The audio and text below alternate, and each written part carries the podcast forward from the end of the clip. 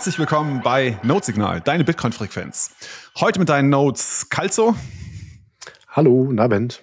Hi, ich bin der Jan Paul und wir haben den Münzweg zu Gast, nämlich den lieben Markus. Hallo Markus.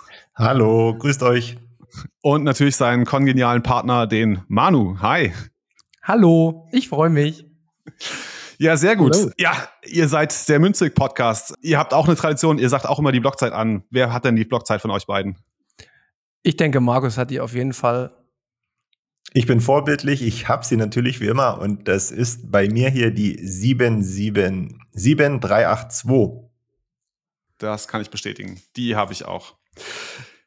Gut, Bevor wir äh, loslegen, so ein bisschen was können wir vielleicht mal erzählen. So, was ist eigentlich der Münzweg-Podcast? So, wo, was wollt ihr mit euch, äh, mit den Zuhörern teilen? So, wer seid ihr? Wie, woher kennt ihr euch eigentlich?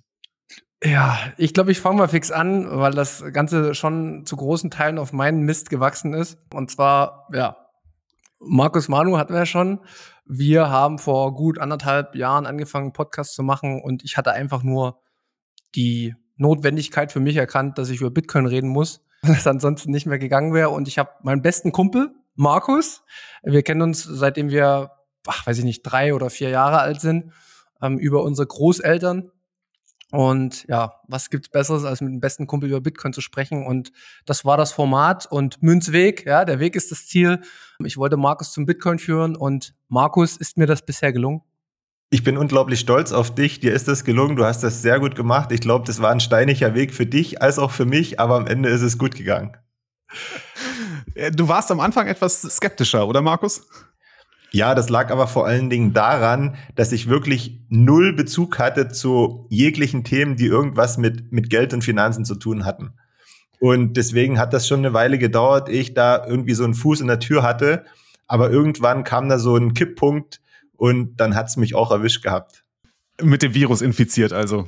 Dann hat sich ja auch hingestreckt. Mit dem guten Virus. Mit dem guten Virus. Das heißt, ihr habt in euren ersten Folgen auch wirklich diese Gegenargumentation. Habt ihr das mit drin, dass, dass du versuchst, ihn äh, zu überzeugen, Manu? Ja, also wir haben in der Folge 11 oder 12 hatten wir fast den Podcast abgebrochen. Oha. Oh, das macht richtig Bock auf, auf erste Folgen Nostalgie. Ja. ja Dicke Luft jetzt hier. Oh, cool. Ja, genau.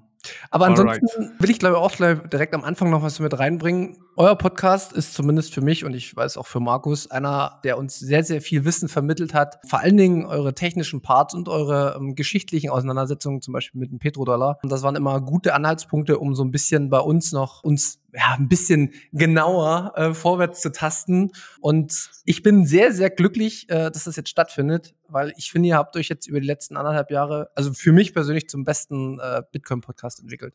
Oh, wow, Dankeschön. Das ist wow, echt, äh ich, ich traue mich gar nicht, das Mikro aufzumachen, aber schon als du angefangen hast, ich finde es eine große Ehre, dass Leute, die sich schon länger damit beschäftigen, einfach, dass wir uns gegenseitig so anerkennen, was, was für Leistungen wir bringen. Und ich glaube, wir kommen gleich auch noch mal hier in der Folge auf das Thema Bitcoin Podcaster Summit. Ich finde diesen, diesen krassen Zusammenhalt in der Community und dieses gegenseitig mit Themen unterstützen und sich gegenseitig auch in den Podcasts zu treffen und unterstützen einfach so großartig. Und auch, also das macht's einfach aus. Also das sind bei uns einfach auch die Gäste, die kommen und richtig krasse Geschichten erzählen. Und nicht zuletzt die, die auch eigene Podcasts haben, die reinkommen und super coole Sachen erzählen und neue Dinge reinbringen das, das fasziniert mich an diesem ganzen Projekt hier. Und danke für, für diese wundervollen Worte. Danke, Manu.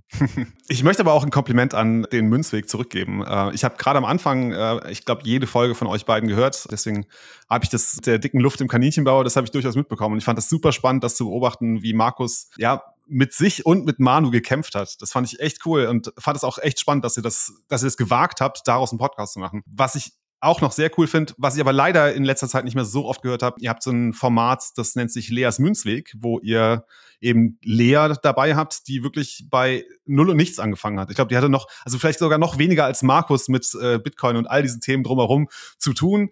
Und es ist super spannend, das zu sehen, also ihren Weg mitzugehen, wie sie sich so langsam vortastet. Und es ist immer noch, sie ist immer noch, glaube ich, also sie ist schon gut vorangekommen, aber ist noch sehr weit am Anfang. Es ist auf jeden Fall ist ein sehr, sehr cooles Format. Vielen Dank dafür. Das ist, glaube ich, echt eine sehr einmalige Sache, die ihr da aufgezogen habt. Ja, auf alle Fälle. Für uns ist es auch jedes Mal wieder spannend zu gucken, okay, wo finden wir einen neuen Ansatzpunkt, um Lea so ein bisschen mehr in Richtung Rabbit Hole stoßen zu können. Und wir haben uns jetzt die letzten drei, vier Folgen immer überlegt, äh, überlegt wir geben ihr eine Hausaufgabe mit auf den Weg bis zur nächsten Aufnahme, die sie erledigen muss. Also sei es On-Chain-Transaktion, Lightning-Transaktion, Wallet löschen, Wallet wiederherstellen und so weiter und so fort, dass sie so ein bisschen ins Tun kommt und dadurch vielleicht ein bisschen angefixt wird. Sehr gut, sehr gut. Also hört echt mal in den Münzweg rein, gerne in die ersten Folgen, die kann ich äh, persönlich empfehlen, aber auch Leas Münzweg, dieses Format ist echt sehr hörenswert. Der Kalzo hat es eben schon ange angedeutet. Wir sehen uns ja jetzt hier gerade nur online, äh, sind hier gemeinsam in einem Call, aber wir werden uns schon in weniger als einem Monat in Leipzig treffen, denn da findet das sogenannte Bitcoin Podcast Summit statt. Da treffen sich sehr, sehr viele deutschsprachige Bitcoin Podcaster. Also ich glaube, es ist von fast jedem Bitcoin Podcast in der deutschen Landschaft jemand dabei, äh, also mindestens einer dabei. Und genau, wir wollen halt also Workshops machen und äh, so Formate mal äh, austauschen, Ideen austauschen. Aber, also natürlich, ist, ist Podcast Summit ist erstmal eine geschlossene Veranstaltung, halt wirklich für die Podcaster. Am Abend soll es dann aber die Orange Party geben. Das ist dann in derselben Location, wo wir den Summit haben und da wird es dann ein bisschen zum Feiern kommen, hoffen wir zumindest. Und ihr könnt gerne dabei sein, wenn ihr wollt. Ab dem 21.02. ist der Vorverkauf gestartet. Der läuft jetzt noch ein paar Tage. Ich glaube, bis zum 26. oder 27.02. Genau, schaut mal, ob ihr noch ein Ticket ergattern könnt. Für 50.000 Satz seid ihr dabei. Und es wird lustig, glaube ich. Also wir werden einen Live-Mega-Mashup-Podcast irgendwie auf die Bühne bringen um 20 Uhr. Und ab 21 Uhr wird dann DJ Rootzoll uns bespaßen. Und wer auf einer Party mit DJ Rootzoll war, der weiß, das geht ordentlich ab. Absolute Empfehlung. Ich habe schon einen erlebt, auf jeden Fall. Ja, cool. Gut, wollen wir mal ins Thema einsteigen? Kein Widerspruch. Sehr gerne. so wie die ganze kommende Folge. Kein Widerspruch. Ich bin gespannt. ja, Thema heute. Ich glaube, ich glaub, der, der, Nettigkeiten sind genug ausgetauscht. Jetzt die Fläche. Das wird eingemacht. Genau, vielleicht mal so zum, zum Hintergrund. Also äh, Manu und ich haben uns auf der Zitadelle letztes Jahr mal an einem Abend echt sehr lange äh, auseinandergesetzt, weil Manu eine sehr steile These vertritt, die er dann gleich selber mal auspacken darf. Und genau, ich glaube, seitdem führen wir eigentlich jedes Mal, wenn wir uns treffen, diese Diskussion in der einen oder anderen Form weiter. Also es ist ein Thema, das uns nicht loslässt und haben jetzt gedacht, okay, jetzt jetzt packen wir es mal in die Öffentlichkeit, jetzt setzen wir uns mal bei Notsignal zusammen und reden drüber. Manu, worum geht's denn? Genau, es gibt ja das äh, ja, Hashtag Big Bitcoin fixes this und ich habe das für mich persönlich erweitert zu Bitcoin fixes everything und wir wollen heute drüber sprechen, was Bitcoin denn überhaupt fixt. Fixt es überhaupt irgendwas? Was bedeutet fixen eigentlich und warum setze ich da eigentlich noch eine Stufe drauf? Bin ich da falsch abgebogen? Kann man überhaupt falsch abbiegen? Das werden wir heute alles besprechen. Markus, was denkst du denn, wenn du sowas hörst wie Bitcoin fixes everything? Was heißt denn fixen? Ja, das macht irgendwas wieder ganz, was kaputt ist. So, und jetzt, ähm, wenn wir everything hören, müssen wir ja davon ausgehen, dass Bitcoin alles wieder gut machen kann, was vermeintlich aktuell schlecht läuft. Und das gilt es jetzt herauszufinden, zumindest unserer Meinung nach, ob das am Ende wirklich so ist. Ich glaube, das hast du schon sehr gut zusammengefasst. Ne? Also irgendwie, es, es macht etwas äh, gut oder äh, wieder richtig, was irgendwie kaputt war. Und vielleicht kann ich das noch anmerken, es macht dabei Sachen, die jetzt vielleicht gut sind, auch nicht kaputt. Ne? Das wäre ja quasi das Korollar zu dieser These. Manu, jetzt erklär uns mal, wie soll das denn funktionieren, dass Bitcoin wirklich alles fixt? Ja gut, ich habe das natürlich aus meiner persönlichen Sichtweise und mit meinem persönlichen Weg in Verbindung gebracht. Muss schon sagen, jetzt die letzten zweieinhalb Jahre eine unfassbare Entwicklung gemacht mit Bitcoin. Und ich glaube, der ausschlaggebende Punkt war Bitcoin. Und es hat sich wirklich in meinem gesamten Leben, also egal ob privat, beruflich, äh, wie ich vorher gedacht habe, hat sich wirklich alles komplett geändert und hat einen riesen Einschlag gehabt äh, in mein Leben. Und ich, wie ich finde, was immer meine Perspektive, in fast allen in genau die richtige Richtung, wie man sich dann halt auch wohl, glücklich und zufrieden oder ich kann jetzt noch tausend Vokabeln raushören. Man kann es wahrscheinlich nicht genau beschreiben. Ich versuche es aber trotzdem und ich habe für mich in Bitcoin erkannt, dass durch die Funktionsweise und wie Bitcoin beschaffen ist, das bei jedem Menschen so stattfinden kann, dass Probleme, die im Leben auftauchen, also im Endeffekt gefixt werden, weil aus meiner Sicht die Probleme immer bei einem persönlich anfangen. Also über die Bewertung was wir erleben, was wir sehen, was wir spüren, ja, kommt erst ein Problem zustande. Und wenn man immer wieder bei sich selbst anfängt, kann man die immer wieder aufarbeiten. Und Bitcoin war halt für mich der Spiegel, oder ich sag's auch immer, am, am Kaninchenbauende habe ich mich selbst gefunden. Und ich habe gemerkt, es geht nicht um irgendwelche anderen Sachen, es geht nicht um die Gesellschaft, sondern wenn ich mich fixe, fixe ich alle anderen Probleme auch. Ich würde da ganz gerne schon mal einhaken und gerne mal Kalso und auch Markus die Frage stellen, beobachtet ihr das, was Manu bei sich beobachtet, auch, dass Bitcoin in euch etwas verbessert hat oder dass ihr euch selber, vielleicht auch ohne das direkt mit Bitcoin in Bezug zu bringen, aber dass ihr seid, ihr mit Bitcoin euch auseinandersetzt, dass ihr euch irgendwie persönlich verbessert habt? Karl, magst du vielleicht anfangen? Ja, gerne. Ich finde es ganz spannend, in welche Richtung jetzt schon die Diskussion geht. Also wenn ich, wenn ich mir das Thema angehört habe und, überlegt habe, gehe ich mit in, in die Diskussion rein, habe ich mich auch schwer getan, ähm, Gegenthesen zu finden, weil ich sehe es ähnlich. Also es ist eine Entwicklung passiert bei einem selber und es ist nicht, es ist nicht unbedingt, dass man jetzt krass was verändert, sondern das ist einfach der Perspektivwechsel. Also ich schaue auf Dinge komplett anders. Und das macht Bitcoin auf jeden Fall.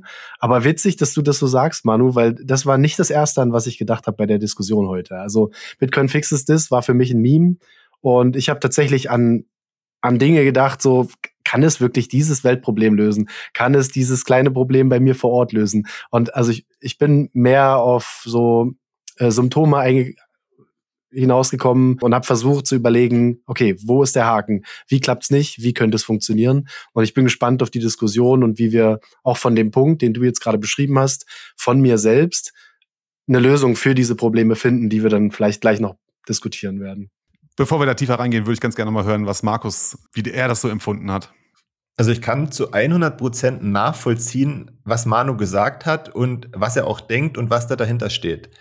Aber ich glaube, man kann das nicht verallgemeinern, weil jeder, der sich mit Bitcoin beschäftigt, woanders landen kann. Also es muss nicht bedeuten, dass ich mich mit Bitcoin beschäftige und dann am Ende nach vielleicht zweieinhalb Jahren oder Zeitpunkt XY, so wie bei Manu, dann zu dem Schluss kommt, okay, nur wenn ich mit mir selbst im Reinen bin, wenn ich so eine Art innere Ruhe erlangt habe und danach kann ich alle Probleme angehen beziehungsweise Probleme leichter auch bewältigen. Das geht, glaube ich, nicht jeden so, ne? weil jeder auch ein anderer Typ Mensch ist. Aber ich persönlich kann das sehr gut nachvollziehen, weil bei mir ist es ähnlich wie bei Manu, nur nicht so krass, würde ich mal sagen, wenn ich das Wort benutzen darf, weil durch Bitcoin lernt man erstmal, sich mit sich selbst auseinanderzusetzen. Zumindest mir ging das so einfach dadurch, weil man ganz viele verschiedene neue Themenfelder kennenlernt, beziehungsweise sich mit Themen beschäftigt, mit denen man sich vorher nicht beschäftigt hat. Warum auch immer. Und dadurch sammelt man so ein ja, gewisses Wissen an und auch eine, eine Neugier. Und irgendwann, vielleicht muss man da Glück haben oder es kommt ganz automatisch, stößt man eben in diese Richtung, okay, was kann ich erstmal persönlich tun, um Dinge zu fixen. Und dann fällt dieser Blick auf die ganze Thematik viel leichter, glaube ich. Finde ich ganz spannend. Also, ihr habt alle drei jetzt etwas gesagt, was ich auch, also was ich vielleicht mal so zitieren würde und sagen würde, Bitcoin fixt dich. Das ist das allererste, was es tut. Okay, es ist ja schon mal eine gute Voraussetzung, wenn wir äh, den Weg finden wollen zu Bitcoin fixt wirklich dann alles. Aber also, ist es wirklich so, dass Bitcoin jeden fixen kann, warum tut es das dann nicht? Weil bis jetzt nur wenige ne, irgendwie Bitcoin gefunden haben. Wenn es irgendwie, weiß nicht, wenn, also jetzt mal so ganz banal gesagt, ne, das ist jetzt kein, kein ausgereifter Gedanke, aber wenn Bitcoin wirklich so eine Heilungswirkung hätte und äh, man das bei seinen Mitmenschen, die Bitcoiner sind, beobachten könnte, dann müsste doch jeder eurer Freunde oder Freundin müsste doch aufspringen und sagen so, ey, warte mal, von, von, von der Medizin hätte ich gerne auch was. Ich weiß jetzt nicht, ob ich dir so zu sehr abdrifte am Anfang schon. Was gut, freies Gespräch. Freies Gespräch, okay. Das Problem, oder nicht das Problem, sondern die eigentliche Lösung, die Bitcoin ja für mich gebracht hat, und ich kann das für mich schon irgendwie auch für die gesamte Gesellschaft dann hochbrechen, ist, dass es bei einem selbst anfängt. So. Und was bedeutet denn das Individuum bei einem selbst? Es bedeutet, dass nichts von außen dich so verändern kann, sondern nur du von selbst, von innen, freiwillig, ohne Zwang. Und das bedeutet, dass das vielleicht verschiedene Zeitabschnitte hat. Das bedeutet, dass man vielleicht einen unterschiedlichen Zugang zu Bitcoin hat. Also Beispiel, ich habe am Anfang Bitcoin sehr theoretisch ähm, kennengelernt. Ich habe sehr viel gelesen, sehr viel gehört und bin dann erst in die Anwendung gekommen, habe dann mit Lightning, Node etc. Und das war für mich dann so ein Gesamtpaket. Aber andere brauchen vielleicht oder haben vielleicht nicht den theoretischen Zugang, sondern die brauchen tatsächlich die tagtägliche Auseinandersetzung mit einem knappen Geld wenn es zum Beispiel komplett mal eingeführt ist. Und aus diesem knappen Geld, aus den Handlungen, aus der äh, Beschränktheit dieses Geldes ergeben sich Erkenntnisse für jeden selbst, weil man, man kann sich im Endeffekt, man kann es nicht mehr wegschieben. Man, ich finde, mit, mit dieser Begrenztheit kann ich Probleme nicht mehr wegschieben, was ich jetzt schon kann. Ich kann jetzt schon immer wieder sagen, ja gut, die Regierung ist für verschiedene Sachen verantwortlich oder das und das, der und derjenige ist verantwortlich, weil der hat ja auch äh, Zugriff auf das Geld. Also wir wissen ja, wie wichtig Geld in unserem zwischenmenschlichen Handeln ist. Und das verschafft Vorteile für andere und deswegen sind teilweise Probleme, die ich bei anderen suche, auch aus meiner Sicht in der jetzigen Lage legitim. Wenn wir das einmal gefixt haben, ne, also ich gehe immer von dem Geld aus, ich glaube, dann entstehen durch die Anwendung von Bitcoin bei ganz, ganz vielen Menschen entscheidende Prozesse im Kopf. Aber das sind ja zwei Dinge, ne? Also zum einen sagst du, dass quasi, wenn, wenn Bitcoin erstmal weitere Verwendung findet, Hyper-Bitcoinization ist das Wort, das dann immer wieder fällt. Also wenn sich Bitcoin als das gängige Geldmittel durchgesetzt hat, dann hat das irgendwelche Folgen erstmal. Lass es mal dabei. Das scheint mir aber ein anderer Punkt zu sein, als den ihr drei am Anfang machen wollte, wenn ihr sagt, das hat mir selber, in mir selber gewirkt und etwas verbessert und gefixt. Oder, oder habe ich da jetzt was missverstanden? Ich weiß nicht, ob ich schon den, den Bezug richtig rauskristallisiert habe. Also, okay.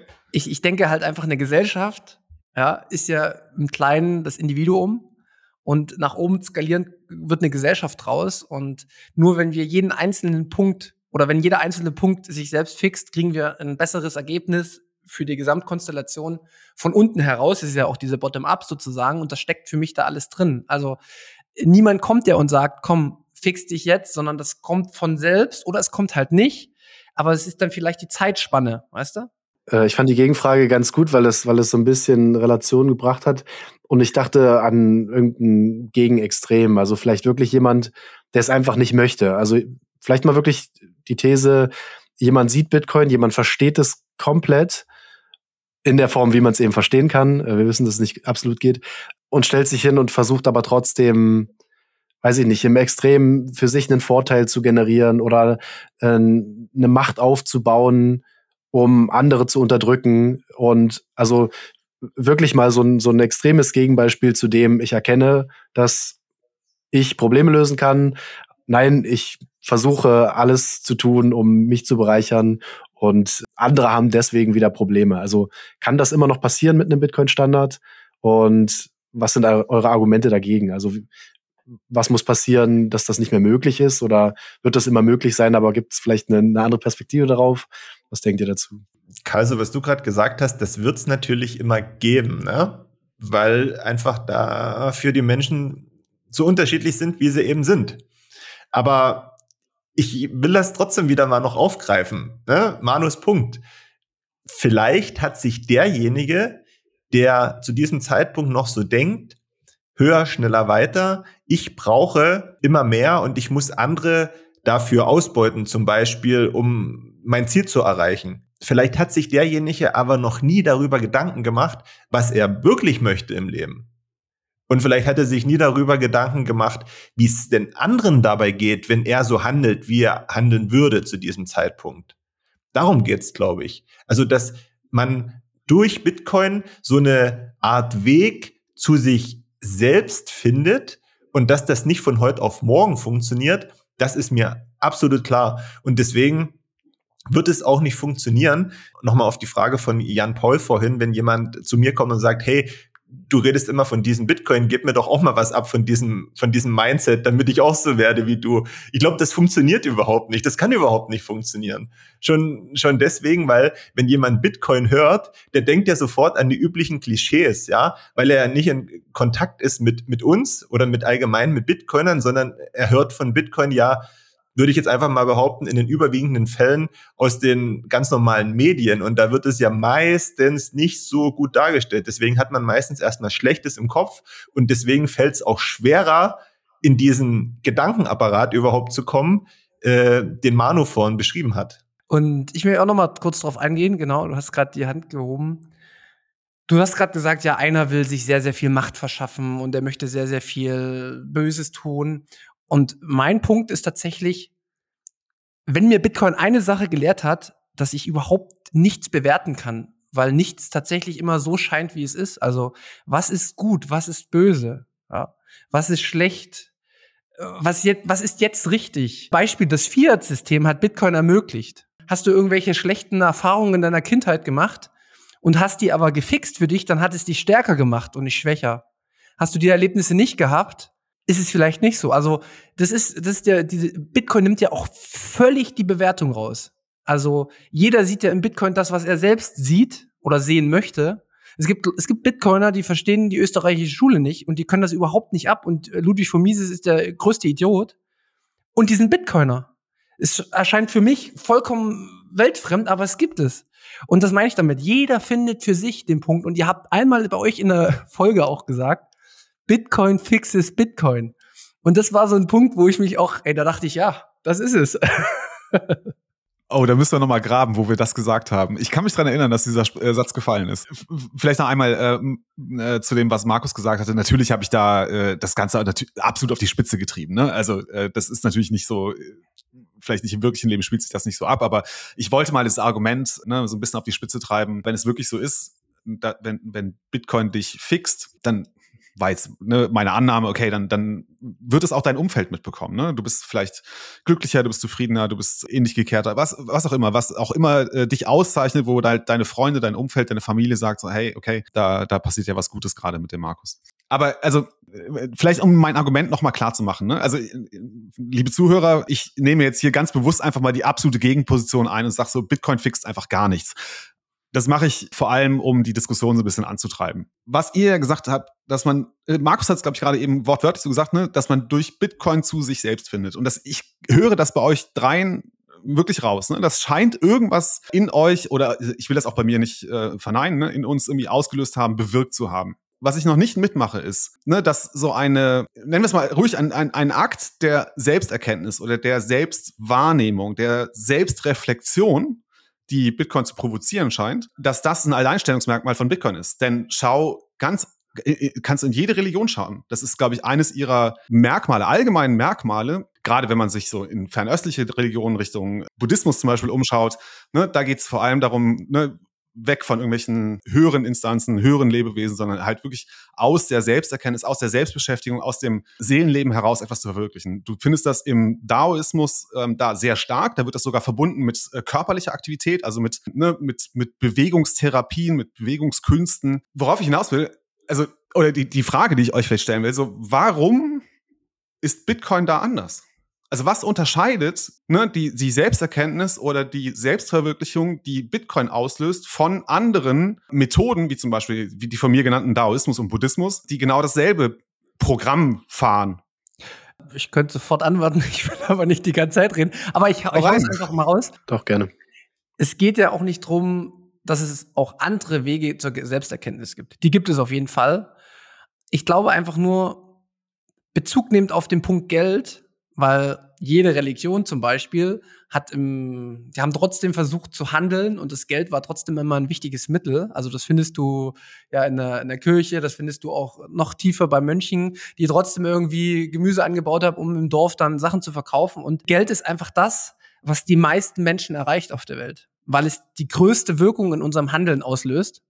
Und wenn wir das auf einmal fixen, dann haben wir, ja, pass auf, ja, ich weiß, ich sehe schon Kopfschütteln, aber das ist aus meiner, aus meiner Position so. Wenn wir auf einmal verstehen, dass Geld vielleicht auch noch eine ganz andere Ebene hat. Und ich glaube, das vermittelt ein Bitcoin ein Stück weit, dass, dass man über das Thema Geld kommt. Okay, Bitcoin äh, behauptet Geld zu sein. Okay, ist es das? Ja, gut, geht man die ganzen Eigenschaften durch und dann geht man ja immer tiefer und jeder findet das, was er für sich finden möchte. Und ich glaube, das ist halt der, der größte Abholpunkt für eine, für eine Gesamtgesellschaft, weil Geld alle beeinflusst. Und eine Religion zum Beispiel, muss ich noch kurz ausholen, Du kommst vielleicht zur Selbsterkenntnis, wenn du auf einmal in eine schwierige Lebenslage gekommen bist. Hast einen Unfall gehabt, äh, Angehörige sind gestorben. Äh, alles Mögliche kann passieren. Das sind meistens so Türöffner für Menschen oder irgendwelche anderen Erlebnisse. Aber dass jeder Mensch im ganz normalen Alltag irgendwie zu dem Thema finden kann, durch Anwendung oder halt durch Theorie, indem man sich damit beschäftigt, finde ich ein Riesentool für eine gesellschaftliche Weiterentwicklung. Es gibt Dinge, die sind größer als Bitcoin. Liebe ist größer als Bitcoin. Genau, aber ich kenne Beispiel, ich kenne viele Bitcoiner, die finden genau das in Bitcoin. Liebe zu sich oder Liebe zu anderen? Nee, insgesamt. zu Bitcoinern. Nein, aber, ich würde, aber das, ja. das meine ich, du kannst alles rein interpretieren. Alles. Ja, es ist, es ist ein super. Äh, äh, nee, nee, stopp, stopp, stopp. Warte mal. Du kannst, okay. doch nicht, kannst doch nicht sagen, alles ist, alles ist Bitcoin jetzt, oder was? Nein, nein, nein, nein. Es besteht ich glaube, wir müssen, ich glaube, wir, ich glaube, wir müssen sagen, Bitcoin ist sowas wie Friends with Benefits. ja, weil, weil du hast ja so viel dabei. Es ist ja so. Das, das, das, das, das, haben, das haben die Religionen nicht alle so in dem Ausmaß. nee, aber ähm, ich will es noch mal kurz klar machen, wie ich das meine. Ich habe gesagt, führt zu dir selbst Bitcoin und du schaust auf Bitcoin und du siehst das in Bitcoin, was es für dich ist. Und das merkt ihr ja auch schon. Ihr habt, ich meine, gerade ist Chris dabei mit der Bitcoin-Bibliothek, der seit drei, weiß ich nicht wie viele Wochen, Monaten versucht, Bitcoin irgendwo festzumachen. Und es geht nicht. Und das ist aus für mich, weil es losgelöst ist von allem. Ja? Und jeder kann in dem Bitcoin das sehen, was ihn zu seinen, ja, zu, zu seiner Selbsterkenntnis führt. Und ich finde, das ist bei Religionen nicht immer so der Fall, weil man, man hat eine Person, die ja auch immer irgendwelche Lehren vermittelt. Und eine äh, Person wie zum Beispiel Buddha verwischt ja auch schon wieder durch seine eigenen Gedanken, die er dann mit reingebracht hat, gewisse Erkenntnisse. Und Bitcoin ist halt, ist etwas, was, wo keine Person dahinter steht. Klar kann man Satoshi Nakamoto sagen, aber wer ist es denn? Wir wissen es ja überhaupt gar nicht. Und, und ich, ich, ich glaube, das ist es. Es ist was Bitcoin ist etwas, was von allen losgelöst ist. Und deswegen äh, interpretiert jeder das hinein, was er möchte. Und das ist positiv für den, für den Einzelnen. Äh, ich, kann weiter äh, Kontrapositionen rausbringen. Also Karls und Markus, wenn ihr irgendwie äh, Manu äh, beiseite springen wollt, äh, sonst jage ich ihm noch ein Messer in den Rücken. ich glaube, das wär, ich glaube, das ist, naja, es ist in irgendeiner Form wichtig, Kontrapositionen einzunehmen und die noch zu diskutieren äh, bevor ich vielleicht zu sehr vom Thema abwandere. Also wenn du, wenn du noch was Konkretes hast zu dem Gesagten, ansonsten hätte ich eine, eine Frage, so eine allumfassende Frage zu diesem Meme. Das, das würde ich gerne noch diskutieren, aber machen wir das. Go ahead. Ja, dann war für mich so die Frage, als ich reingegangen bin in das Thema und überlegt habe, was, was ist eigentlich das Problem und, und was wird eigentlich gelöst und, und an welcher Stelle, hatte ich so die Befürchtung, dass wir in diese Folge hier reingehen und so ein bisschen ist es so, dass wir uns selbst bestätigen. Also generell mit dem Podcast und, und das ist ja auch immer das, was die Leute hören wollen und man will eigentlich eh das hören, was einen bestätigt. Das ist so. Und ja, ich, ich frage mich, wie sehr dieses Selbstbestätigen und auch dieses Meme verwenden, Bitcoin fixes this oder everything, wie sehr uns das so abkapselt von Normies, jetzt mal wirklich in Anführungszeichen, und wie sehr uns das vielleicht doch wieder distanziert von der echten Realität. Macht es das vielleicht sogar schwieriger für die Leute im Freundes- und Bekanntenkreis? Weil jetzt mal wirklich die andere Seite zu betrachten. Ihr sagt, die sehen, wir sind jetzt besser drauf und geht's gut und vielleicht wollen sie auch was von diesem Serum haben. Ja, vielleicht distanzieren sie sich aber auch nur mehr. Vielleicht ziehe ich mich auch viel mehr zurück von denen, weil ich keine Gesprächsthemen mehr finde. Hört man ja auch öfter mal so in den Diskussionen. Und klar, auf der Zitadelle, wir sind uns alle einig und das ist das Größte und man trifft sich da und aber schon allein die Begrifflichkeiten Zitadelle und, und allgemein diese Memes. Was bedeutet das für die Adoption? Was bedeutet das für das Fixen? Zögert es das nur raus oder verhindert es das sogar? Was haltet ihr davon? Ich mache mal den Anfang und würde damit starten mit dem, wie das Umfeld einen wahrnimmt. Bei mir ist es so, Jan Paul hat es vorhin auch schon mal gesagt, dass die Leute da vielleicht auf einen positiv blicken, weil man sich wohlfühlt, weil man in sich ruht, weil man vielleicht neue Wege geht ich finde eigentlich, das ist genau umgekehrt. man bekommt eher öfter gesagt, dass man irgendwie nicht ganz dicht ist, sich in einer Sekte befindet und irgendwie total abgedreht ist und wie man darauf kommt, von diesem in Anführungszeichen normalen Weg abzugehen. Ja, das ist eher so meine Wahrnehmung. Deswegen würde ich das jetzt auch gar nicht so positiv sehen, dass man da jeden so, ja, versucht, ja, mit aller Kraft auf den Bitcoin-Weg zu, zu bringen. Also es muss schon auch eine gewisse Eigeninitiative dahinter stehen, ja, damit sich jeder auch ein Stück weit selbst gewisse Erkenntnisse erarbeiten kann. Deswegen sehe ich das nicht so positiv. Das, was wir zum Thema persönliche Entwicklung gerade gesprochen hatten, das ist ja auch subjektiv, würde ich sagen, ne? weil wie gesagt, das, das kann nicht jeder bestätigen, was wir gerade gesagt haben, vor allen Dingen Manu, ich und Kalso. Und um auch ein bisschen kritisch zu sein, natürlich können wir nicht in die Zukunft blicken und wir können nicht erahnen, was in 15 oder 20 Jahren durch Bitcoin erreicht werden kann. Ob überhaupt was erreicht werden kann, ob es nicht erreicht werden kann im positiven Sinne. Äh, also, dass irgendwas gefixt wird, was aktuell schlecht läuft. Das können wir nicht, weil wir nicht in die Zukunft blicken können. Aber wenn wir jemanden irgendwie, ja, mit ins, ins Boot holen wollen und von Bitcoin ja, überzeugen ist, ist falsch, aber ich, ich benutze das jetzt einfach mal von Bitcoin überzeugen wollen, dass man sich damit mal beschäftigt. Ist es aber auch meiner Meinung nach falsch zu sagen, ja, Bitcoin ist so cool, aber das und das ist unsicher, das und das, und das ist ja auch nicht der richtige Weg. Wisst ihr, was ich meine? Finde ich, ist ein sehr, sehr gutes Argument, Markus. Das will ich dir auf jeden Fall zugestehen. Das ist, ja, also da kann ich nicht viel entgegnen. Ja. Also doch, Bitcoin fixes everything, aber wir wissen es noch nicht. Also wir sagen unseren Normie-Freunden, die, die noch nicht Bitcoiner sind, denen sagen wir, Bitcoin fixes everything, aber für uns selber wissen wir vielleicht doch nicht. Ich glaube, da würde Manu widersprechen, oder? Nee, ich, äh, ich wollte gerade noch einen Punkt machen, und zwar, wo ich gerade bin. Ich bin gerade dabei, mich selbst extrem zu überprüfen, weil ich mich mit einer Rolle identifiziere. Und das ist die Rolle des Bitcoiners. Und das ist zum Beispiel eine Lehre, die mir Bitcoin gegeben hat. Weil wenn ich Bitcoin richtig verstehe, dann weiß ich, dass ich mich mit nichts in der Welt wirklich immer super krass identifiziere, weil das immer der Punkt ist, wo Fehleinschätzungen für einen persönlich entstehen. Also wenn ich der Bitcoiner bin, ja, das bin ich aktuell, um mit dem Sprachgebrauch gewisse moralische Vorstellungen, whatever, ähm, zu präsentieren. Aber ich persönlich für mich hinterfrage mich extrem, boah, bin ich gerade zu sehr mit der Bitcoiner-Rolle verfangen?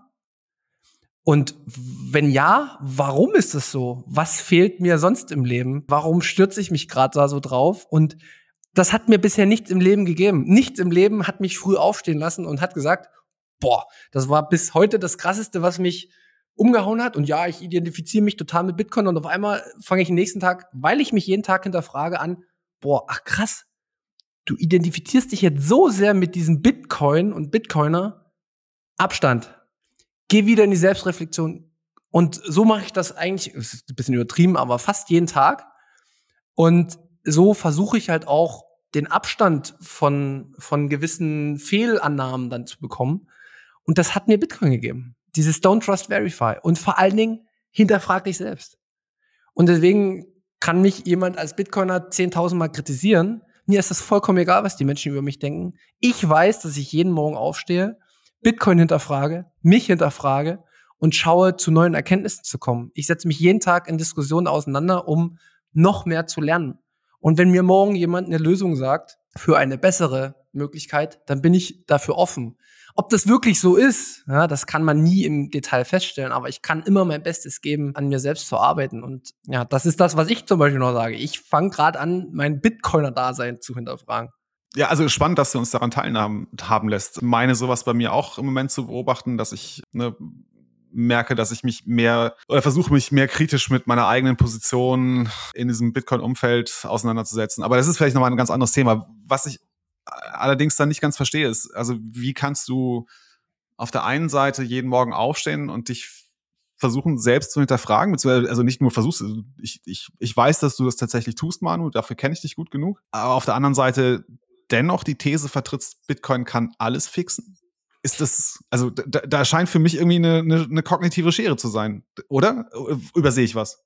Also aus meiner Perspektive gibt es halt keine Probleme, außer die, die wir uns für, als wir selbst identifizieren, die Probleme. Also alles, also als Beispiel du bist jetzt vielleicht äh, 1,60 groß ja, und wärst gern 1,80 und dann kannst du dich dein ganzes Leben darüber aufregen, dass du nicht 1,80 groß bist. Dann ist das objektiv aus einem anderen Blickwinkel kein Problem, sondern das Problem kommt von dir selbst, weil du irgendwas hast, was dich stört und du kommst nicht mit dem zurecht, was du hast.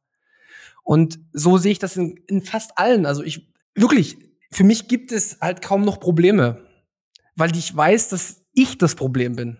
Und deswegen, wenn ich ja das Problem bin und Bitcoin hat es geschafft, mich als Problem zu lösen, dann gibt es halt für mich keine anderen Probleme mehr. Und das ist meine Logikkette. Ja, aber dann ist es doch egal, was der Auslöser ist, denn das, was du beschrieben hast, ist ja, sobald die, du selbst zu der Erkenntnis gelangt bist, so, hey, das, es liegt bei mir, wie ich die Welt und ihre, meine Probleme, meine Beziehungen und so weiter betrachte und wie ich sie bewerte und beurteile, dann braucht es dafür ja nicht Bitcoin. Das, das, das hätte ja auch ganz ohne Bitcoin passieren können. Genau, das, das weiß ich nicht. Das weiß ich nicht. Ich habe aber für mich festgestellt, dass die soziale Interaktion mit Geld diesen riesen Effekt hat auf Gesellschaften und dass man das dann sozusagen hochskaliert, äh, weil man das ja über die Jahrhunderte auch gesehen hat, wie was Gold zum Beispiel in der Menschheit für eine Stellung eingenommen hat. Und daher kommt der Bitcoin auch ein Stück weit, das digitale Gold. Und ich glaube, die Menschen werden sehr, sehr viel da hinein interpretieren, was gut ist. Was aus meiner Perspektive gut ist, weil es wieder zu, also ich komme immer wieder zu mir, also zu mir selbst zurück sozusagen. Mhm. Das ist meine Logikkette. Ob die jetzt wirklich für jeden logisch ist, ist mir tatsächlich, ist mir nicht egal. Ich versuche mich schon auch zu hinterfragen, aber ich spüre an täglichen, äh, wie mein täglicher Umgang mit anderen Menschen, an, an dem, was mir passiert, wie, wie, was mir widerfährt, wie, wie ich überhaupt die Dinge erlebe, dass es für mich besser ist als vorher. Und das ist der Grad, an den ich mich messen muss und alles andere ist ja sowieso auch für eine subjektive Interpretation. Ist das vielleicht Wohlstand? Ist das, also ich hatte letztens den Punkt, dass ich das so, ich sehe das so ähnlich, leider wieder bestätigen, dass ich mich gefragt habe, man sagt immer, es gibt Reichtum und es gibt Wohlstand. Und Reichtum ist, ich kann mir irgendwie hier ein Lambo kaufen und hier und dies und das. Aber Wohlstand ist, also es ist so dieses äh, rich and wealthy im Englischen, da passt es ein bisschen besser. Aber mit der Übersetzung des Wohlstands ist das vielleicht das, was man erreichen möchte, dass man Wohlstand hat und sich nicht mehr über Geld Gedanken machen muss, was nicht bedeutet, ich kann mir jetzt hier an jeder Ecke alles kaufen, aber ich muss mir einfach auch keine Gedanken mehr über das Geld machen und kann mich deshalb kann deshalb so frei sein mit meinen Empfindungen, in meinem Umgang mit Leuten, wobei ich dann direkt, während ich das sage, wieder so dieses Counterargument im Kopf habe, wie jemand in Afrika versucht, irgendwie von Tag zu Tag von Hand in Mund zu leben. Und ja, also vielleicht können wir da mal hingehen. Also vielleicht lasst uns mal Probleme angucken, die's, die richtig groß sind, die vielleicht jetzt jemand, der von außen drauf guckt, sagt, ey, das fixt es auf jeden Fall nicht. Aber ich habe die Befürchtung, wir sind uns zu einig, aber lass uns mal gucken, finden wir ein Problem, wo wir sagen, das fixt es nicht. Also vielleicht, Jan Paul, das hast du ein Problem für uns, das fixt es auf jeden Fall nicht. So, ich weiß, dass es super schwierig ist, weil, weil wir mit einer ähnlichen Brille auf das Thema gucken. Fällt euch was ein? Also äh, ich habe äh, zufällig gestern, glaube ich, die letzte Folge von äh, Lodi gehört, dem Sound Money Bitcoin Podcast. Da geht es um Repo-Märkte. Es ist völlig interessant. Also es ist eine super Folge, kann ich jedem nur empfehlen. Äh, packen wir euch in die Sh äh, Show Notes. Aber was ich interessant fand, war einer der Takeaways von Lodi am Ende, weil er gesagt hat, also auch wirklich mit, mit klaren Worten an die Bitcoin-Maxis. Ne? Also ihr könnt euch drehen und wenden, solange ihr wollt. Es wird immer Banken geben und das wird Bitcoin einfach nicht fixen, dass es sowas wie Repo-Märkte gibt und dass sie ihre ureigensten Probleme mit sich. Insofern, also also ich glaube, es ist eher müßig darüber nachzudenken, welche Probleme Bitcoin alles nicht fixen kann. Ne? Ich glaube, davon gibt es mehr als genug da draußen. Vielleicht auf einer Ebene, wie ich es verstehe, ist, also Bitcoin ist in meinen Augen nur eines von vielen Mitteln, die uns Menschen zur Verfügung stehen in unseren zwischenmenschlichen Beziehungen. Ne? Wir haben sowas wie Gefühle, Emotionen, Psyche, wir haben aber auch, keine Ahnung, zum Beispiel, ne, also auch unsere Körperkraft zum Beispiel, Sprache, ja. auf jeden Fall, genau. Das sind alles Mittel, mit denen wir in zwischenmenschlichen Beziehungen interagieren oder agieren, die uns zur Verfügung stehen. Und ich glaube, dass so Dinge wie Macht, Neid, Begehren, Wollust, ne, Frust, manchmal auch irgendwie die Ungeduld. Ey, du hast irgendwie, du hast 17 Stunden gearbeitet und dann wollen die Kinder nicht ins Bett gehen und du bist einfach nur genervt und schreist auf einmal deine armen Kinder an. So. All das das, das sehe ich nicht, dass, dass Bitcoin das fixt. Markus, hast du da einen Take dazu? Ich würde mit meinem jetzigen Mindset sagen, dass wir uns davor hüten sollten, zu sagen, es wird etwas immer geben oder es wird etwas nicht geben. Das können wir einfach nicht sagen. Und dann nehmen wir uns einfach viel zu viel heraus. Ich nehme mal ein aktuelles Beispiel, wie schnell sich Sachen wandeln können. Wenn wir mal in die Türkei oder nach Syrien blicken, ja, innerhalb von einer Sekunde kann sich einiges ganz schnell ändern. Oder wenn wir ins Ahrtal gucken, ja, da sitzt du ähm, innerhalb von zwei Stunden plötzlich im nassen Wohnzimmer und kannst nichts dagegen tun. Und es gibt bestimmte Faktoren, auf die haben wir einfach keinen Einfluss. Und das sind jetzt natürlich Naturgewalten, die ich beschrieben habe. Aber es können immer unvorhergesehene Ereignisse eintreten, mit denen wir überhaupt nicht rechnen. Deswegen würde ich mich vor solchen Prognosen eigentlich hüten und will das auch persönlich nicht machen. Deswegen habe ich gesagt, wir können nicht in die Zukunft blicken. Wenn ich mit älteren Menschen über Bitcoin rede, da habe ich immer so den Eindruck, die nehmen uns als Leute wahr, die so eine Art Bewegung sind, vielleicht sogar Jugendbewegung, ja, und die vergleichen das mit sowas wie Fridays for Future und so weiter. Und dann bekomme ich meistens zu hören, ja, früher, früher hat es bei uns auch alles schon gegeben. Aber am Ende hat es nichts genutzt, weil dann ist nämlich alles so gekommen, wie es einfach gekommen ist. Also ich will damit sagen, wir, wir wissen es nicht, aber wir haben durch Bitcoin ein Stück Hoffnung, dass etwas besser werden könnte. Und wenn es das zum aktuellen Zeitpunkt glücklich und zufrieden macht, ja, warum sollte man dem nicht nachgehen? Das wäre ja blöd. Ja, ich glaube, da kommt man sehr schnell wieder auch zu dem Punkt von Manu, dass man, egal welche Situation gerade passiert, dass man da in sich die Zufriedenheit finden kann. Ich würde aber trotzdem hinterfragen, ob das dann in dem Moment dann wirklich noch Bitcoin ist. Also, dass man zu dieser Erkenntnis gekommen ist irgendwann und dass Bitcoin dazu führt, dass man eben zu solcher Erkenntnis führt, das, da gehe ich voll mit. Aber das ist in dem Moment jetzt nicht in der Türkei oder im Ahrtal, das ist, dann ist in dem Moment nicht Bitcoin, was es fixt, sondern es ist die Erkenntnis, die du irgendwann hattest, ausgelöst durch Bitcoin. Ich war jetzt eher bei dem, wo du gerade sagtest, dass die älteren Leute auf uns schauen und dass es das so eine Bewegung ist und so ein bisschen so reininterpretieren, früher war alles besser. Und ich habe mich gerade gefragt, sind wir später die, die sagen, früher war alles better, besser? Da hatten wir noch äh, die Blockchain ohne Ordinals und so. Oder führt Bitcoin sogar zu einem Umdenken, dass wir später sagen, ey, Bitcoin hat, hat einfach alles besser gemacht. So, dass wir als alte Säcke dann irgendwann da sitzen mit unserem Podcast und sagen, ey, es ist, ist noch viel besser als damals. So, Bitcoin hat sich so super entwickelt und alles ist besser geworden. Oder, oder wird das, wird das einfach ein Phänomen der Gesellschaft bleiben? Also werden wir weiterhin vielleicht im Alter auf die Vergangenheit gucken und sagen, das war cooler. Fixt es das auch? So ein bisschen vielleicht so dieses Resignieren im Alter oder so? Soll ich sagen? also für mich ja, fixt es das. Also, mhm. weil für mich bringt Bitcoin auch mit, dass Generationen wieder viel mehr in Kontakt miteinander treten, um, weil man irgendwie versteht, wie wichtig es ist, äh, Erfahrungen auszutauschen und dass man von älteren Generationen lernen kann und äh, weil man halt einfach weiß, dass alles zusammengehört und alles so wie es ist, auch irgendwie seine Funktion hat. Aber wie gesagt, ich bin dann immer sehr, sehr schnell metaphysisch. Da hole ich nicht jeden mit ab.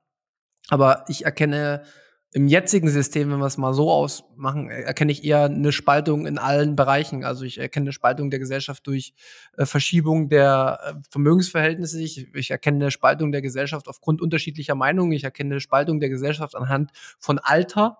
Also die Gesellschaft zerklüftet sich so in jegliches, also ins Vertikale und ins Diagonale. Ähnlich wie man das vielleicht auch schon im Argentarius gelesen hat, wie es 1921 geschrieben wurde, was dann 23 passiert ist. Und das ist, für mich ist der Grund halt immer wieder, wenn das, wenn das Geld kaputt geht, geht die Gesellschaft kaputt, weil der Einzelne kaputt geht und denkt, er fühlt sich betrogen.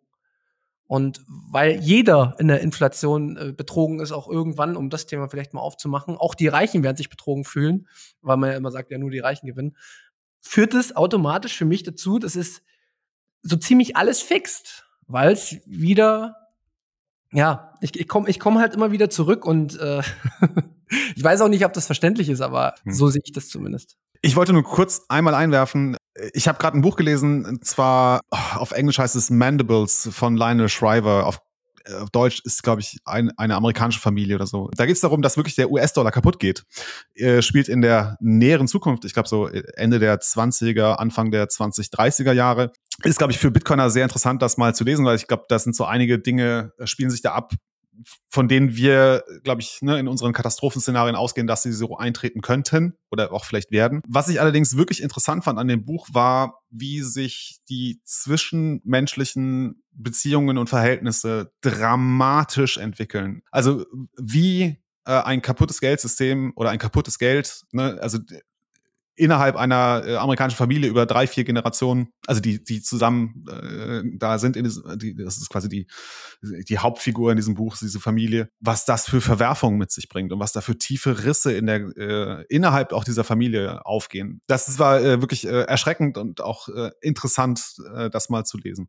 Das war nur kurze Anmerkung, kann ich sehr empfehlen, das Buch war wirklich spannend. Das passt sehr gut, aber unterstützt natürlich auch auf jeden Fall diese These, dass du eine Beständigkeit brauchst und dass dass sowas verhindert werden muss um jeden Preis. Und ich sehe auch manchmal so die Diskussion und dieses, ja, Doomscrolling oder, oder, oder dieses, dieses fanatische, hier kommt irgendwann der große Crash. Ist, also, dass das vielleicht, weiß ich nicht, so eine Perspektive ist, die, die gar nicht eintritt. Wir hatten vorhin schon mal kurz, ich weiß nicht, wer es von euch beiden war, Manu, Markus, ihr hattet auch gesagt, dass das Fiat nicht zu verteufeln ist. Das war einfach der Weg dahin, Weg zu Bitcoin. Und es muss nicht dieser große Crash passieren und es muss nicht dieses, Szenario wie im Buch passieren, dass das Geld jetzt so extrem kaputt geht. Es kann aber sukzessive vielleicht ersetzt werden. Und ich merke, wie ich jetzt selber schon wieder voll im äh, Pro und Bitcoin Fix genau dieses Problem bin würde, würde tatsächlich dann gerne vielleicht nochmal sagen, ich habe in Vorbereitung auf die Folge heute meine Frau gefragt, ich sag, Mann, mir fällt nichts ein, was hältst du denn davon? Und man muss dazu sagen, seit zwei, drei Jahren, äh, wie ich mich mit dem Thema beschäftige, kriegt sie das immer so am Rande mit. Und sie merkt auch, wie ich bin. Und sie sieht dieses, ich komme aus dem Podcast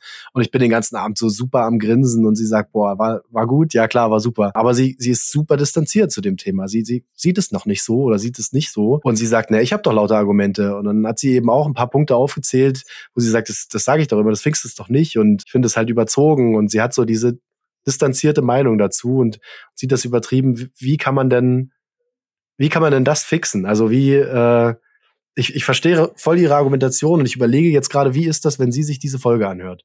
So, ist sie dann, hört sie dann rein in so eine Echo-Bubble und, und macht dann noch mehr zu wieder? Also kann, kann sich das hier jemand anhören, der sich nicht mit dem Thema Bitcoin beschäftigt? Für mich war so die Erkenntnis aus, der, aus diesem Gespräch heute mit ihr, war eher, ja, Bitcoin fixt es, das ist immer noch meine Perspektive. Aber also es ist viel zu komplex und einfach nicht möglich, das, äh, also es ist nicht, nicht trivial zu erklären. Und wie man zu diesem Punkt kommt, das ist immer so dieses Endergebnis in einer sehr weiten Zukunft. So, dass dieses Riesenproblem wird nur gelöst, wenn man richtig viel Zeit hat. So, keine Ahnung, Fiat muss erst crashen, dann ist Bitcoin da und wird alle retten. So, also immer so diesen langen Zeithorizont. Und ich habe nochmal mit Martin gequatscht, auch von uns vom Podcast. Und er sagte, ja, das ist ein leichter Cheatcode so. Also du kannst, du kannst immer den Zeithorizont so lang strecken, wie du möchtest und behaupten, das wird alles gefixt. Aber in der Unendlichkeit, klar, ist alles wahr, ne? Also da, da kann alles passieren und nichts. Das hatten wir vorhin auch schon mal kurz. Weiß ich nicht, find, finden wir einen Punkt, wo wir sagen, ab dann fixt es alles? Ich habe schon fast wieder Manus Worte im Ohr, ja, das ist, tut's ja jetzt schon für mich. Nein, aber aber, aber den, ja. den, Punkt muss ich jetzt fix machen, weil mhm. das.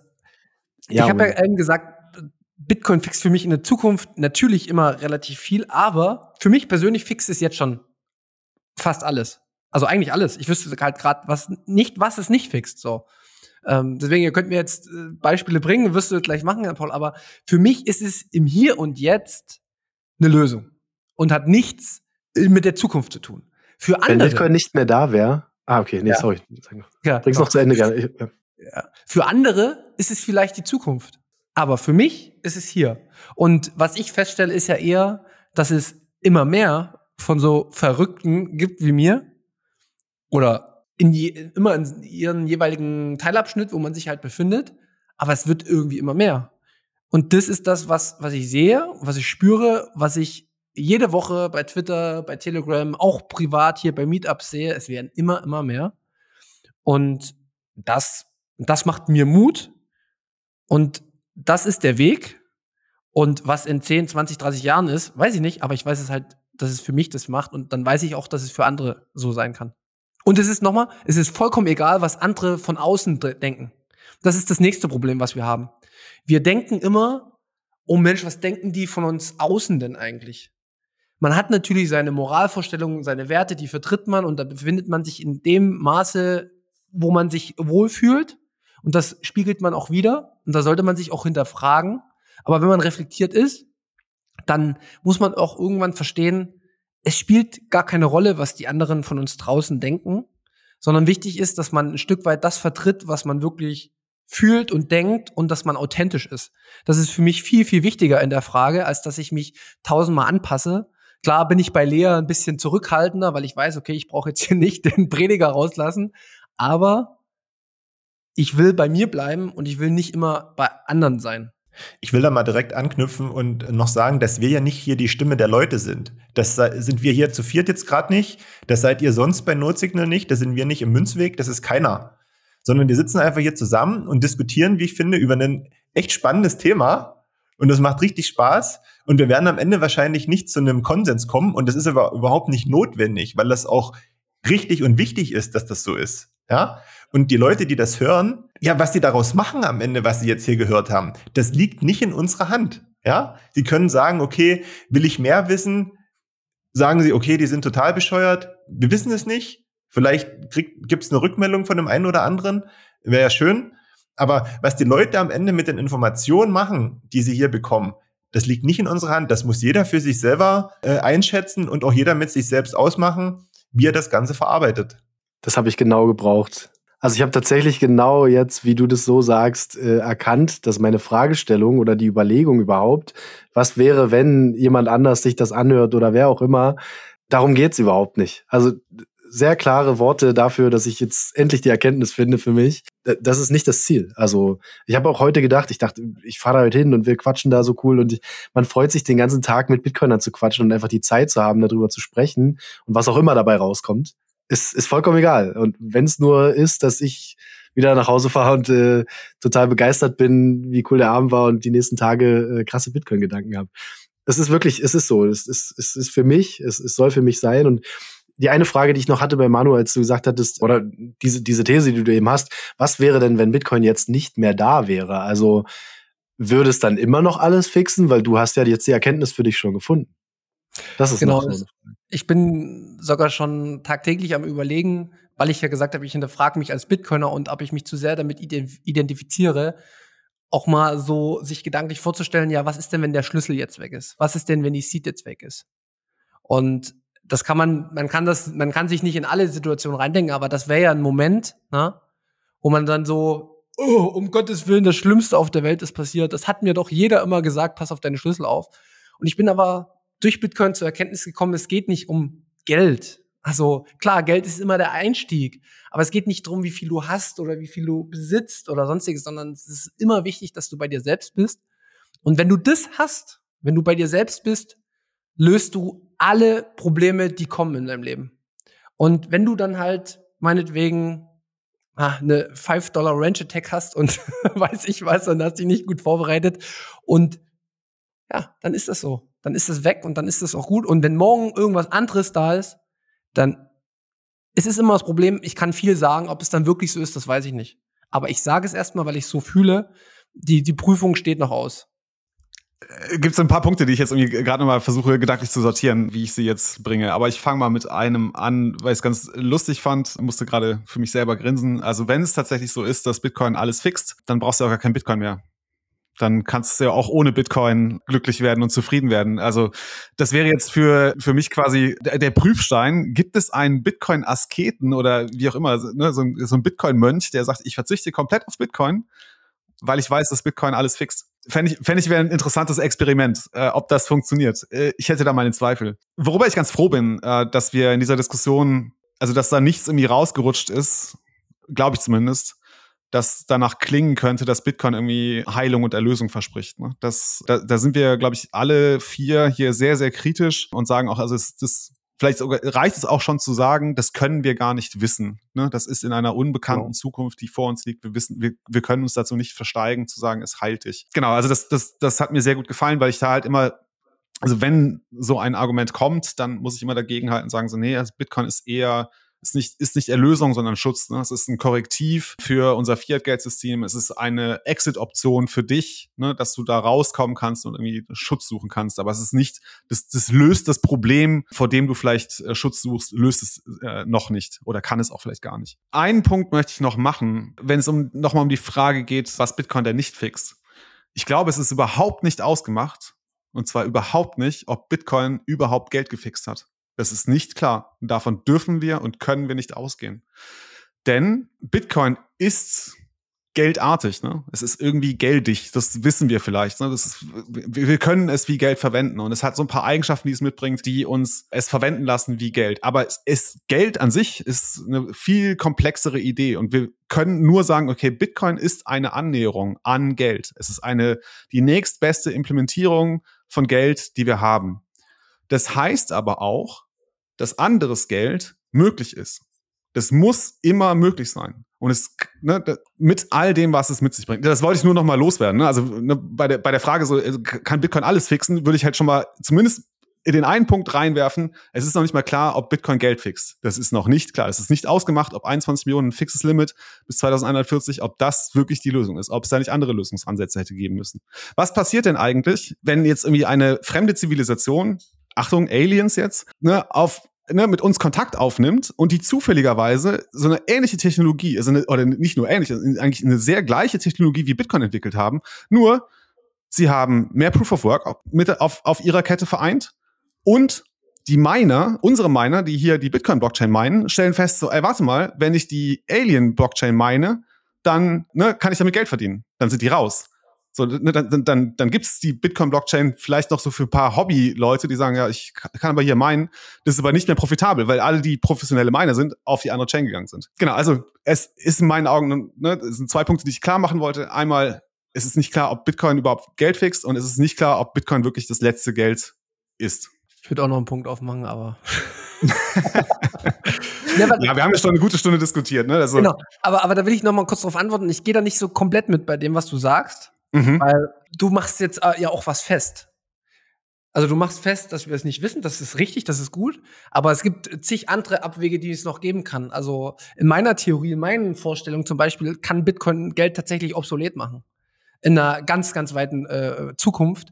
Wenn lang genug mit dem Geld sozusagen gehandhabt wurde, gibt es für mich gesellschaftliche äh, Prozesse, die entstehen können, dass Geld tatsächlich noch eine ganz andere Form annimmt, nämlich die dies ist, dass es nur eine Idee ist und für einen jeden persönlich die Idee ist. Und wenn dann sich aber alle auf immer eh auf diese Idee geeinigt haben, dann kann sich sehr, sehr vieles auch noch verändern, dass man vielleicht so ein Tauschmittel gar nicht mehr braucht. Ne? Also das, da kann man sich zigtausend Theorien durchlesen. Da gibt's auch äh, Bücher drüber und äh, bei Star Trek und weiß ich was gibt's ja auch kein Geld mehr. Ob das so stattfinden kann, wissen wir alle nicht. Vielleicht ist es das letzte, weil danach gibt's gar nichts mehr. Also ich möchte dir eine Folge sehr, sehr ans Herz legen, die ihr neulich aufgenommen habt mit dem Rudi, wo es darum, wo ihr diese Diskussion hatte mit dem einen, der dafür plädierte, dass Bitcoin auch irgendwie umverteilt werden muss, weil der Rudi da sehr gut erklärt hat, äh, warum wir Geld benötigen werden, ne? weil es ab einer bestimmten Größe der sozialen Gruppe genau, aber aber aber jetzt mal nicht anders geht. Das verstehe ich zu, zum jetzigen Zeitpunkt aber wir wissen ja nicht, wie die äh, Erkenntnisse in 100 Jahren sind. Das meine ich damit. Wir, genauso, wir, wir werden gena genauso doof sein wie heute und wie vor 100 Richtig. Jahren auch. Das kann ich dir versprechen. Also da, da bin ich mir ziemlich sicher. Da würde ich sagen, das ist eine gesicherte Erkenntnis. Ja. Okay. Vielleicht ja, sind wir aber dann auch eine Größe. Vielleicht sind wir dann alle mit einem Chip verbunden und wir sind eine Masse, die sich gemeinschaftlich. ich meine, ganz ehrlich, das ist ja genau diese Antwort Sci-Fi-mäßig gedacht, dass ja. wir nicht mehr so distanziert arbeiten, hantieren, sondern dass wir dann wirklich einen Gedanken haben oder wie auch immer. Ja, äh, wir sind schon wieder ne, an, an einem sehr, sehr, sehr weit weg jetzt. Alright. Ich, ich würde ganz gerne so langsam den Deckel drauf machen. Und äh, aber ne, euch gehört auf jeden Fall das letzte Wort, äh, Markus. Ich hätte noch eine Frage zum Schluss. Ah, okay, hau rein. Ja, und zwar, wie das mit den Aliens jetzt so ist. Gab es die letzten Tage eine neue Doku auf D-Max oder wie bist du da drauf gekommen? Don't trust verify. nee, also, äh, gar nicht. Das war so ein Gedankenexperiment, das mir mal durch den Kopf geschossen ist. Ne? Also was passiert eigentlich, wenn wir mit einer Zivilisation in Kontakt treten, die eigentlich dieselbe Technologie wie Bitcoin verwendet, also vor allem denselben Mining-Algorithmus verwendet und es die Möglichkeit gibt für die Erdminer auf diese ähm, Chain der, äh, der Aliens zu wechseln, was natürlich, da gibt es viele, das ist rein hypothetisch und da gibt es viele Bedingungen. Also es muss erstmal möglich sein, dass sie halt im selben Algorithmus meinen und dann muss es lohnenswert sein. Also ja, war, war nur so mal in den Raum geworfen. Ich habe ich hab das jetzt bloß ähm, lustig gemeint, weil ich mich nämlich an irgendwie eine halbe Stunde vielleicht zurückerinnert habe, als darum ging, was die Leute denken, wenn die das jetzt hören, über was wir reden. Und zum Schluss kommt noch das Thema Aliens jetzt dazu. Also dann ist ja schwierig. Zum Glück haben wir die Erkenntnis gefunden, dass es egal ist, was die Leute denken. Also, Und bei Twitter gibt es aktuell viele Aliens, also von daher. Ist gerade echt Thema, ja. Magic Future Money äh, ist das, was mir da einfällt. Richtig gut. Ja, stimmt, richtig stimmt, ja. Manu, willst du noch mal einen, einen raushauen? Nee, ich bin einfach nur dankbar für die Folge und hätte schon mal Abschlussworte gefunden, weil ja, mich sehr, gerne. sehr, sehr bereichert hat, die Diskussion, beziehungsweise der Austausch, aber das war mir vorher klar, habe ich in der Vergangenheit so mit euch erlebt, äh, werde ich in der Zukunft wahrscheinlich auch so erleben. Ich freue mich auf jeden Fall, dass wir euch demnächst auch im Münzweg-Podcast einladen. Als Thema haben wir uns da auch schon was Gutes, glaube ich, überlegt, nämlich wir wollen mal so ein bisschen eure technischen Fähigkeiten mit reinbringen. Also wir haben so ein bisschen das Lava Rhabarber heute bei euch reingebracht und ich würde mich freuen, wenn wir so diese technischen Verständnisse, gerade was, wie kann man am besten Bitcoin äh, kaufen, also da gibt es ja die Problematiken mit KYC Free, KYC Light, KYC komplett. Vor- und Nachteile mal so ein bisschen aufdröseln. Und da habt ihr in der Vergangenheit ja auch sehr, sehr gute Arbeit geleistet, wie ich finde, auf der Zitadelle und bei anderen Veranstaltungen und habt da äh, Workshops gegeben. Ich denke, da könnt ihr uns gut beraten und wir können da auch einen guten Mehrwert erzeugen. Und da freue ich mich drauf und das wollte ich jetzt schon mal teasern. Cool. Ja, sehr gerne. Also vielen Dank für die Einladung. Wir kommen auf jeden Fall gerne vorbei. Thorsten hat schon fest zugesagt, wir müssen noch mal einen Termin finden und so, aber das kriegen wir, kriegen wir alles hin. Stark. Markus, von dir noch letzte Worte? Ich hoffe nicht letzte Worte, aber zumindest möchte ich auch Danke sagen, dass wir hier dabei sein durften. Hat super viel Spaß gemacht.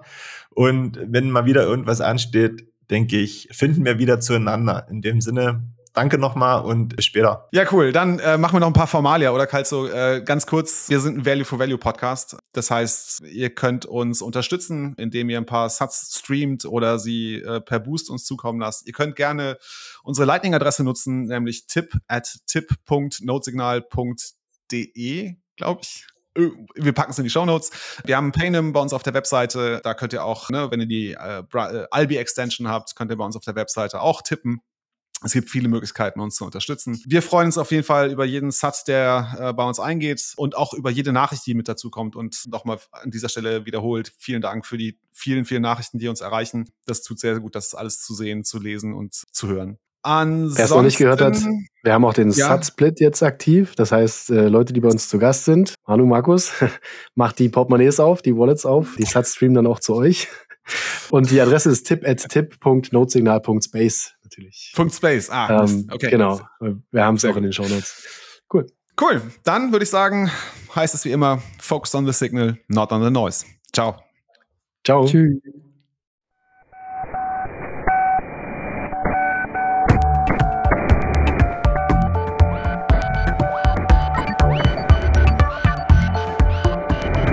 Notsignal.